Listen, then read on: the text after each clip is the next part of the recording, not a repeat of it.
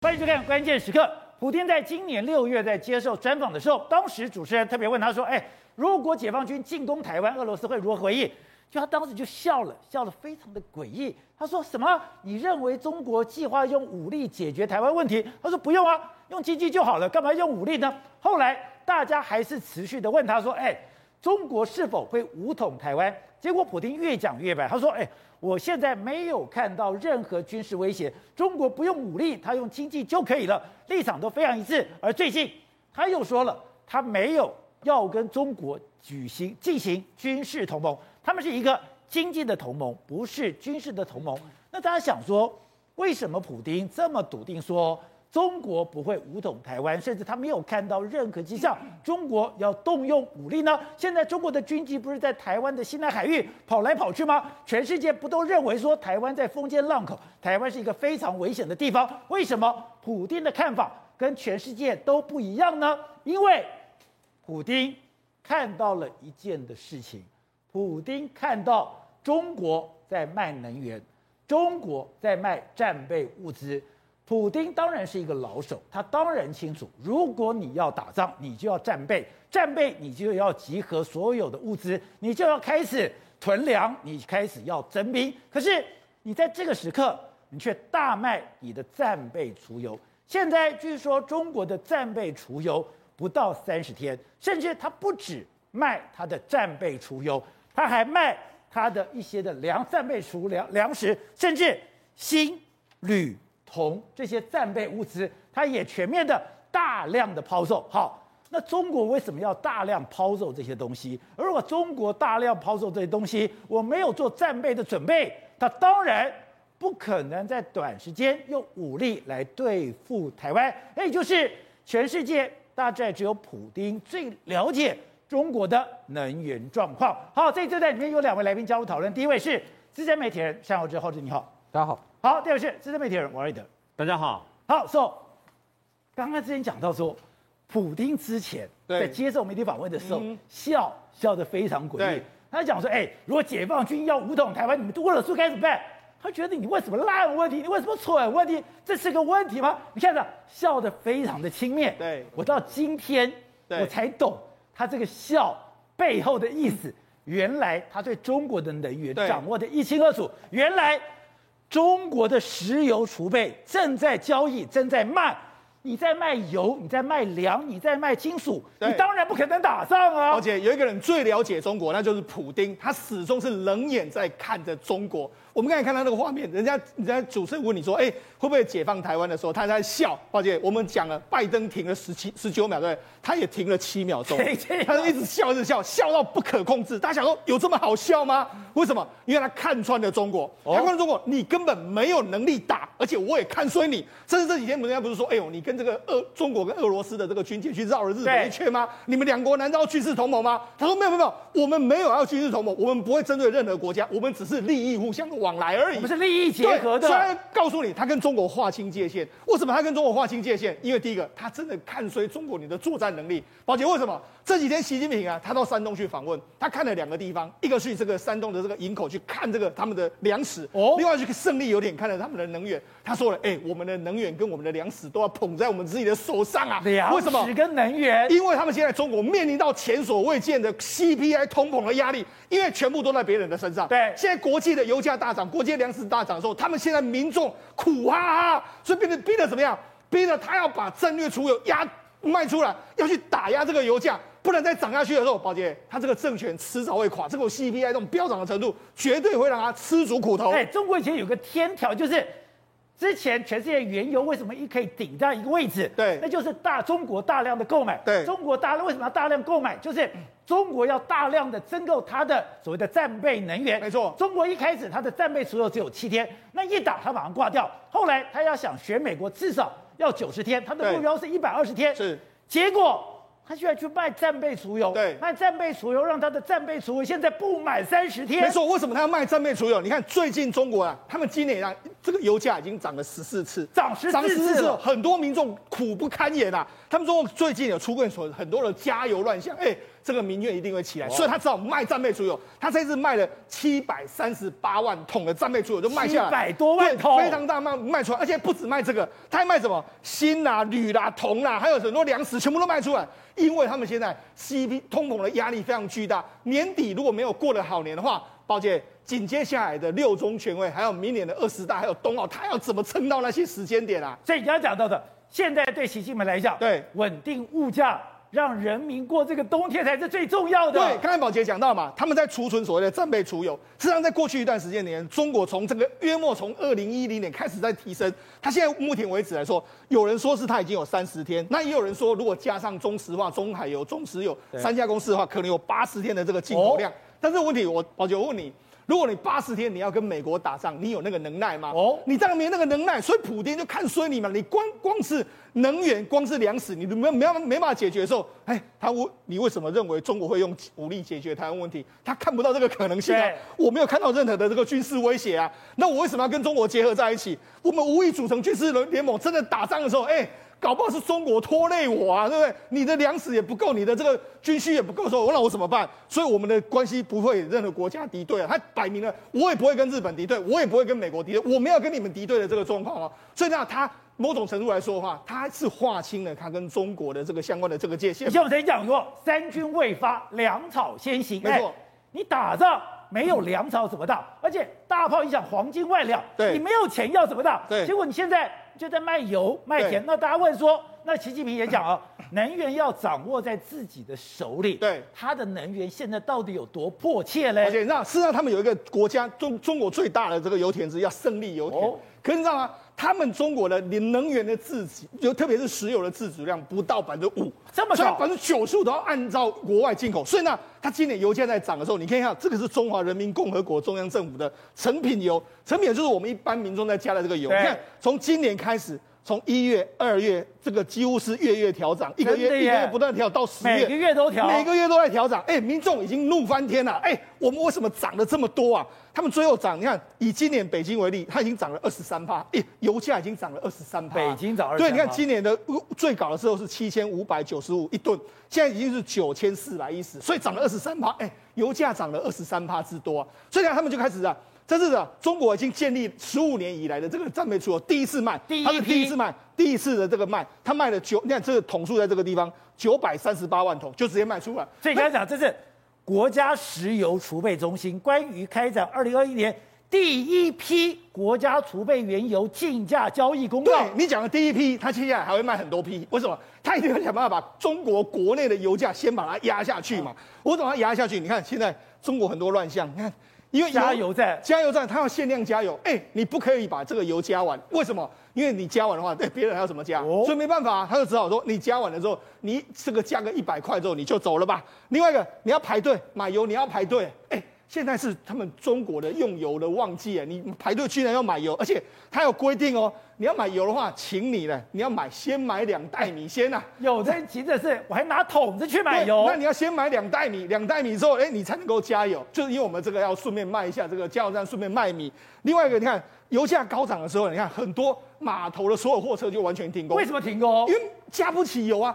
中国现在没有油可以加，所以你知道，哎，所以那个油价比我的运费还高。对，所以你知道中国境内来说的话是缺油的这个情形，那不是缺油啊，因为呢油价在大涨，天然气在大涨，煤气在大涨之后，电价也在大涨。哦，所以呢，现在他们面临到油没有加到油，然后电又电费又大涨。这是中国一个明星马林嘛，马林他 PO 了一个文章，他说，哎，我收到我今年的这个七月的电价的时候，吓死人了，居然电价是十三万五千五百七十块人民币啊。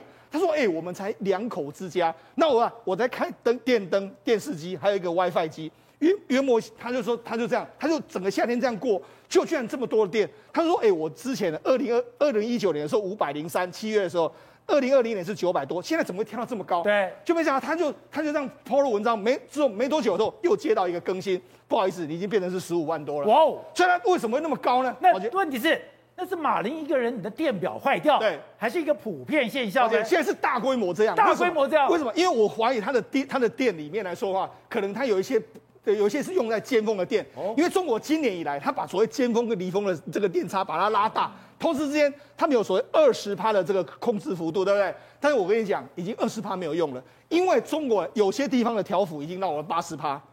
之前不是讲你最高可以涨二十趴，没办法，现在到八十趴了。因为什么？因为电，因为你调二十趴的时候，大家还是继续在用啊。所以他就希希望说，能能够把这个幅度把它拉宽。所以现在有些这个提提调调高幅度已经来到了八十趴，包括说像江苏啦、浙江啦、山东还有广西很多范很多范围，还有内蒙古地区，它的交易量上浮了八十趴。所以整整体来讲的话，没有办法，因为它要用所谓价格去压制你用电的这个情形。好，那现在。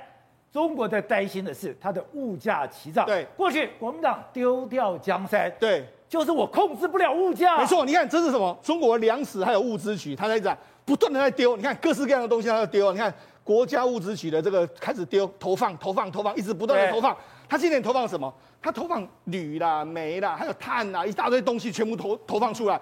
还有铜、铝、锌等等东西全部投投放出来，所以这些本来都有国家储备，对，这些国家战略储备的金属物，对，全部慢慢丢出来。为什么这样？哎，如果你看中国的 CPI，中国九月的 CPI 就是物价膨胀率是零点七。你想说，哎，照理说他们紧张个什么啊？问题是他们有一个叫做 PPI，PPI 就是生产者的物价指数，现在是十点七哦。而且这什么意思呢？因为生产东西出来之后，你要有一段时间才能够转嫁到消费者，所以约莫一个月、两个月之后，这个就会到消费者的身上。你说 PPI 是我的生产成本，对，没错，生产成本已经增加了十趴了。对，所以呢，我为什么要丢出这些东西，把这个生产成本把它往下压？不然的话，过几天的时候，我的 CPI 会冲冲的非常快，冲到我都无法控制。这就是中国现在最怕。那除了这个，我们刚才讲的那些产品之外，中国现在有一个东西涨到大家无法想象。什么东西？那就是蔬菜。蔬菜。而且你知道，你知道中国到这几天的时候，如果你要吃回锅肉的时候，你知道回锅肉里面来说，你只会看到肉，没有看到菜。白菜呢？为什么？你要有高丽菜叫回锅肉啊。没有菜，因为还有没有也没有葱，没有办法。菜葱跟菜比这个猪肉都还要更贵。那最近一段时间，一颗中国大陆的菜啊，已经要涨到十块人民币。假的。这个高丽菜，另外一个他们那个葱价。葱价现在已经飙到多少？一公斤已经来到十二块。那他们猪价一公斤才七块。对。所以就是说，一公斤的葱比一公斤的猪还要更贵。那所有哎，黄瓜今年从一块涨到五块，各式各样的产产品全部大涨。那很多农很多人很多那种这个家庭主妇到农在这个菜市场都不敢买菜，因为怎么贵成这个样子？那你说为什么会贵成这样？因为你所有的肥料什么什么全部都涨价嘛。哦。所以它现在整个价格在完全在往上涨。所以我才讲这个会传达到最后。现在看，除了什么？现在瓜子也在涨价。这个瓜子涨价了，瓜子涨价十十八趴。好像除了这个瓜子涨价之外，蚝油那个也在涨价，酱油、蚝油这这些涨三到七趴。所以现在是整个万物齐涨，是在中国境内准备要发生的一个状况啊。我要释出原油，我要释出铜、铝、锌这些战备物资。哎，宝姐，那最近他们要打压煤煤矿价格，你知道他们发改委还亲自坐镇到哪里？坐镇到煤矿交易所，他直接进去，你不准给我做多。所以你知道，他们现在整个境内物物价通膨的压力之大，为什么习近平会那么紧张？赶快要丢出战备石油。为什么普京会看衰你啊？你连粮食跟石油都没办法控制住的时候，你凭什么要称霸这个世界？好，所以董事长之前普丁你看到那个神秘的微笑，人家问他说，中国解放军如果要解放台湾，俄罗斯的部队当时怎么办？就笑了，笑得很贼，笑得想说你这什么烂问题？搞了半天，当时他就看到。中国，你现在你的战备物资你正在释放，战备之物资是不是就代表你没有打仗的准备啊。呃，中国最近这一波的这个中国的从缺电啊，哈，到战备物资的缺乏，这些是这些物资缺乏，物价开始波动的情况啊，非常的怪异哦，非常怪异。因为从有有一个现象，就是可以证明说，他的过去的北京的官员的治理能力非常好哦。这从今年看起来哦，开始看起来，我觉得应该是。管制能力在衰退，这是一个一个可怕的现象。对，所以呢，你这样搞下去的话，你就回想到当年的这个俄俄罗苏联，有人恶搞。呃，你看苏联那个情况，你记不记得？这也是这个问题啊，就是从物价开始。苏联当时就是物价齐涨，对，它物价通膨以后，面包买不到，对，然后开始整个政整个政局整个政。整个政府开始慢慢慢慢崩解，在这，他现在还没有那么严重了啊，但是我看起来是看出来他们的管制出现很大问题，管制出现问题的原因呢，很多就是说他们是属于这种堕，这是是属于堕代，他不不太愿意，就是现在因为怕出事情，对，很多人怕出事，你知道吧？动不动中纪委就来嘛，所以我干脆我就给你摆烂，摆烂，你摆烂，就大家摆烂啊，摆烂完那个这整个政府就瘫痪掉。对，我觉得很多有一很大部分是管制问题，是，因为毕竟它是个有钱的国家嘛，它目前来讲外汇存底还是很高嘛。以前曾国藩就讲，官要贪，效率才会好。你现在不让他贪，对中国人来讲，不贪就没效率了。这是这是中国的传统嘛啊，所以这一部分我是这样看问题。那普京这个怪异的笑容里面啊。那个有一个非常有趣的一个事情，就是说，你看他是他是几号？他是二十一号的二十一号的演讲。但是我要讲一个事情给大家听啊，就是中俄的联合舰队这十艘军队，这十艘舰队，从他在这个彼彼得，他在他在俄国的这个这个这个港口啊军演习完毕之后，他从十八号经过日本的青津海峡，对，然后呢到二十二号呢经过大隅海峡，然后二十三号呢。其实进入东海，这个联合舰队哦，十艘军舰哦，你看他几号讲的？他十月二十一号，对，就是说我这个军舰正在那边，他在干什么？在绕日本一圈啊，他把日本整个绕了一圈啊，他突然间就历史上没有发生过的事情，他干一个这个事情，联合舰两个国家联合舰队绕一圈了，这绕了一圈，这吓死人了，把日本人吓坏了，美国人也开始昏倒，怎么会有这种事情发生？可是那个是属于公海。是跟属属于公海没有，可是没有人会干这种事，尤其是经过青津海峡，根本是在日本的这个切切了一半。它是北海道跟它本州之间。对，然后他，然后他他厉害在哪里呢？他在二十二号才才进入大隅海峡，结果他二十一号他就宣布说我们无意组成军事联盟，这条真有一套。他嘴巴里面讲的很客气，手下可能很硬啊。硬的不得了，这船就到你家来了，今天就到你家门口啊，玻璃盖的 cake。而且这个事情是历史上第一次，这什么意思？你知道吗？我跟你讲，日本这个国家跟俄国跟俄罗斯打过仗，然后处理过俄罗对俄罗斯日俄战争啊，日俄战争打过胜仗，打跟中国打过仗，也打也也是打过非常惨烈的中日抗战，对不对？也基本上也是打属于胜利打战非常惨烈，所以他们对日本这两个国家。对日本的概念上来讲的话，都是戒慎恐惧的哦，这都是非常小心的。然后第二个，充分告诉大家一件事情：什么叫做核心利益？台湾不是核心利益，日本才是核心利益。美国是一定要保护日本的嘛？是。美国美国有美日军事联盟嘛？对。你有军事联盟对不对？我到你家来看你怎么办。普丁的作风就是这样，他要要动手，他是动最狠的一招，就动给你看。他直接就动在你最痛苦的一最最痛的点上，出手就最狠招，就出最狠招，所以根本不跟你客气嘛，你知道吧？他讲的话讲得很客气，这是什么意思？他等你来谈嘛，你要来跟我谈，他就是告诉你一个很简单，你美中你中美作对，对不对？我现在跟他一起来做一个海上的巡礼之后，你要不要跟我拉？你要不要你要不要跟我跟俄罗斯跟我交往？是，你要不要日本要不要跟我俄罗斯要稍微要有一点？大家有一些处理我们的关系，他要浑水摸鱼了。但不是，他中间就扮演一个非常重要的一个角色了嘛。然后同时告诉你说，我不想，我不希望跟你作对。对。然后我的武力都到你家门口给你看。所以这普京的外交跟军事手段混合的利用啊，无人出其右。太可怕了吧？台全世界他是真正老大。他嘴巴说一套做的一套。请讲，嘴巴很客气啊，手下很很硬啊。那台湾问题，他当然知道习近平不想打台湾哦，因为不想打台湾，好几个理由。第一个理由就是说，有没有可能是美国陷阱？因为打他打下去，美国来了，不是挂了，那政权就垮掉了。因为美国寻要寻求一战，对，美国想要现趁你现在还没有强大的时候，先有一场战争把你打回去。所以战略模糊的解释，也可以解释是美国的陷阱，让你在让你主动出兵的时候，我一次一次把你解决掉。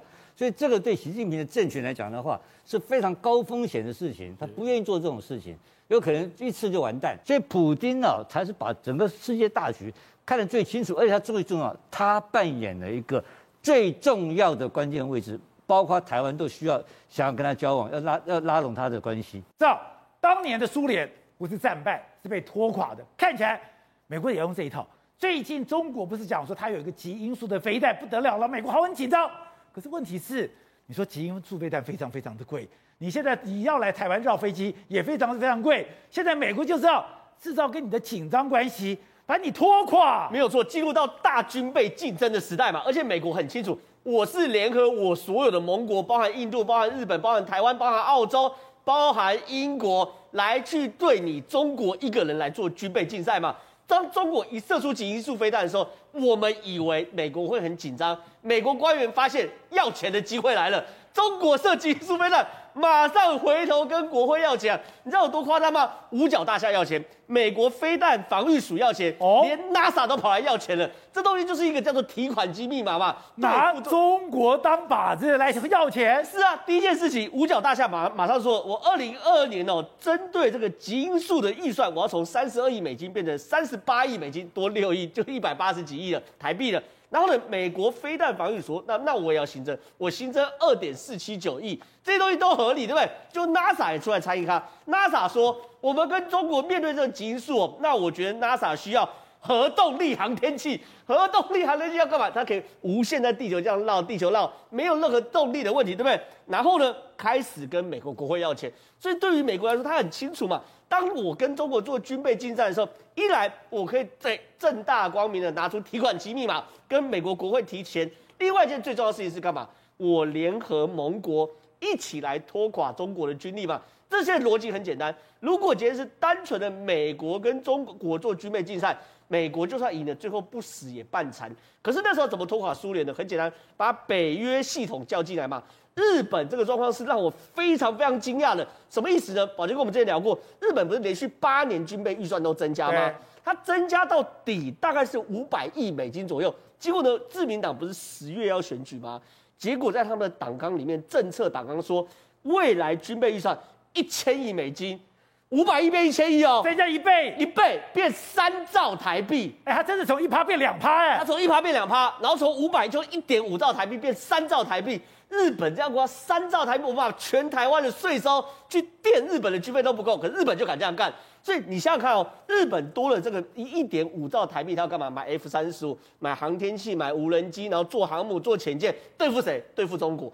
当你日本做出这样的对布置的时候，中国要不要跟进？要跟进，要跟进嘛，因为你是军备竞赛嘛。那中国光是日本这一号就耗掉中国一点五兆了。然后呢，我们刚刚讲了嘛，美国也在增加，对不对？日本也在增加，对不对？然后呢，澳洲自自己就说，澳洲也来了，澳洲也增加，澳洲是编了好几千亿美金做未来七年，对不对？那澳洲现在要跟美国租核潜舰，对不对？澳洲如果跟美国租核潜舰的话，请问未来在南海巡弋的是美国的核潜舰还是澳洲核潜舰？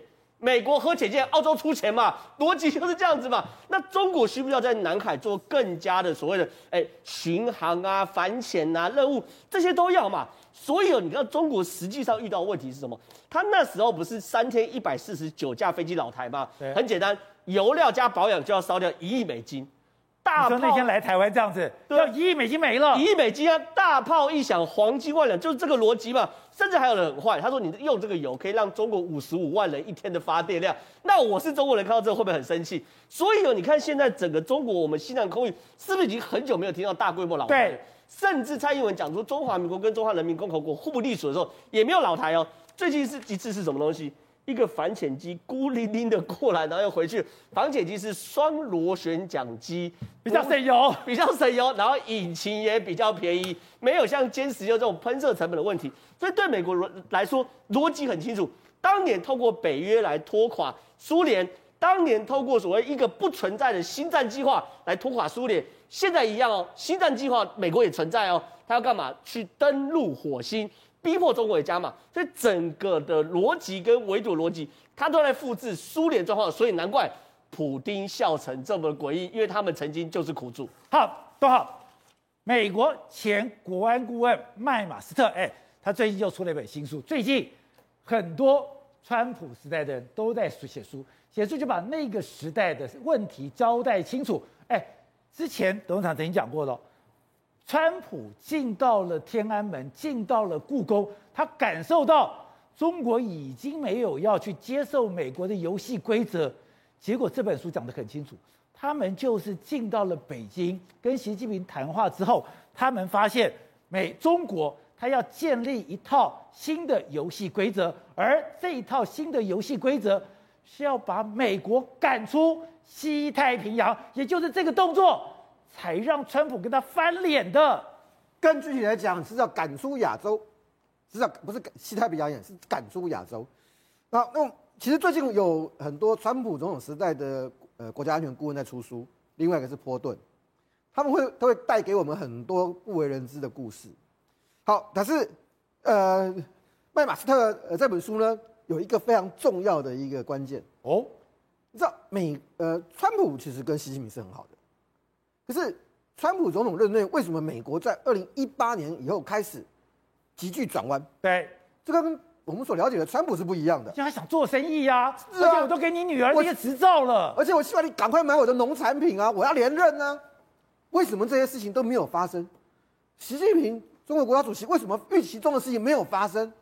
川普做了很多承诺，为什么都没有发生？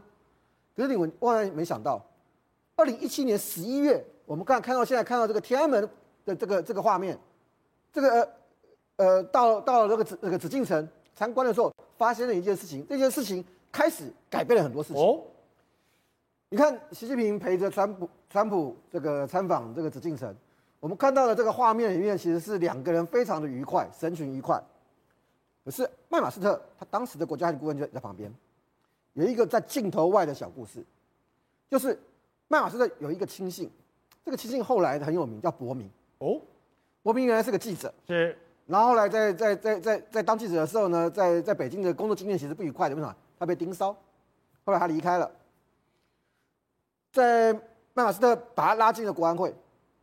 在这套里面，伯明其实跟去的，好，他是美国总统川普的随行人员，可是，在进这个紫禁城的那一刹那，中国官方的这些随护人员看到伯明，当然是他英文名字，把他剔除了。哦，你不能进来，直接剔除。哎，这种名单其实是事先，因为他他是要跟着习近平整个整个走在旁边的嘛。他当然不会那么靠近，所以他是跟着川普旁边的，是他是美国总统的随行人员呢，他的官员呢。结果到门口那一刻，你不能进去。然后有没有下文？没有，你就是不能进去。所以是他这个代表什么？代表中国说了算。我 say no，就告诉你我 say no，你不可以。这里是我的。然后麦马斯特当场，他是军人，他打过波湾战争，他很冷静。从那一件事情开始，麦马斯特召集了很多会议，在他十五个月的任期之内，逐一逐一检视中国很多东西。他得出一个结论：中国要建立一个现代的朝贡系统。这一趟二零一七年十一月，川普的北京之行，目的其实不是要谈什么中美贸易的问题，不是要讲处理这些分歧的问题。你不要以为他们要买什么农产品，没有，他只要做一件事情。万朝，呃，万国来朝哦，所以，在川普的这一个呃紫禁城这个行程里面，在中国内部是大量播放。为什么？配合内宣以后，就变成什么？美国总统来北京来朝，来北京。所以当时我们的解读是，这个地方以前不对外开放的，是这个地方过去是一个禁区。我是为了你这个川普。我才把这个门给打开，是让你进到这里面来。然后川普他们的解读是，然后川普很爽，习近平也很高兴。为什么？万国来朝里面，美国当然重要，美国都来了，所以这就是内部解释的问题。好，在麦马斯的的的未来这个回路里面，它其实含的不止这些，它的整个系统怎么建立，一带一路、亚洲开发银行这些东西啊，包括他的这个二零二五制造很多东西。逐步逐步的，中国要扩张它的影响力。简单讲，如果说在之前，美国希望透过中国，呃，加入 H O 啊，加入这些世界呃 WTO 这些世呃世界组织，改变中国，希望让中国变得更自由化。在习近平接手的之后的中国，他确立了一件事情，或者他展现了一个事情：中国要改变游戏规则。中国希望。游戏规则要适应中国，或者是具有中国特色的游戏这个世界规则，甚至再附带一句话，因为未来有很多这样的书出来，包括美日为什么在习近平之后对中国特别的强硬？因为习近平啊曾经讲过一句话，在内部会议里面，他讲的这句话呢，让日本特别紧张。那句话叫什么？从琉球开始的第一岛链都是中国的固有疆域。他琉球都是琉球开始，所以我们在理解很多事情的时候，有时候你必须要回去看他们知道了什么，为什么在那个时间点开始采取了一个跟以前很不一样的态度或者做法，包括这个拜登总统两次是失言吗？第一次是台湾 Agreement，第二次问说你会不会出兵帮台湾？他答 Yes。他真的失言？他老年痴呆了吗？在小布希总统时代，他曾经在报纸的专栏上讲说，美军要保留出兵的选择，而不是承诺，而不是对台湾做出承诺，都是同一个拜登。好，董事长刚刚讲的，在麦马斯特的这本新书里面，你之前讲过，当时川普进到了紫禁城，而当时中国跟他讲，我们开始做分工。那些制造的由我们来做，甚至这个海域由我们来共管。我心想说那是真的还是假的？这本书里面清清楚楚交代，还不止如此。这本书清楚讲是习近平竟然跟川普讲，亚洲未来是由我来管。我心想说，习近平真的有那样的底气，真的敢做这种事情吗？不是，他公开的讲法是说太平洋够大，足以容纳两个国家了。就中国跟美国两个国家来管理，他倒没有讲说亚洲。但这本书上他变成是亚洲，他来管这个，我我还没看过这本书，不知道。但当时我看到的这个，我看到的这个这个资料是说，川普带着他们去，他们用。当然，川普可能也被吓到哦，因为那个场面确实非常庞大。你就知道那个紫禁城开放故宫，那么真的是非常那个，在这个是在所有的全世界任何地方找不到的，对，绝无仅有的场面了啊。然后最重要的一个，那川普是看完之后呢，主要是李克强跟他做这个简报，把那个整个产业分工、全球的分工做个非常完整的一个简报。他讲这个这个走火做什么？你做什么？搞搞搞搞搞，搞完就是你没事干，全部我来干，是吧？就是这个结果嘛。所以川普这个人是这个商人，他生意人，他很敏感，他知道这怎么这情况他不讲话哦，所以全部整个，所以真的是这个场合之后，川普回到美国就翻脸了。不是不是不是回美国，上空军一号，空军一号就翻脸了。空军一号上飞机，上飞机之后他就很简单，他跟幕僚讲。他说，在我们想要睡觉之前，哈，我们每一个、你们每一个人，哈，写一张告诉我，你们这一次此行访问的访问的这个心得是什么？每一个人写出来的，通通是一样。怎样？中国有野心，这个这个有野心，所以我这个他们想要争世界第一，就这么简单。就是就是全部告诉他，所有幕僚，所有的高级幕僚，全部给他答案，就是说这个不能，这个国家不能相信了。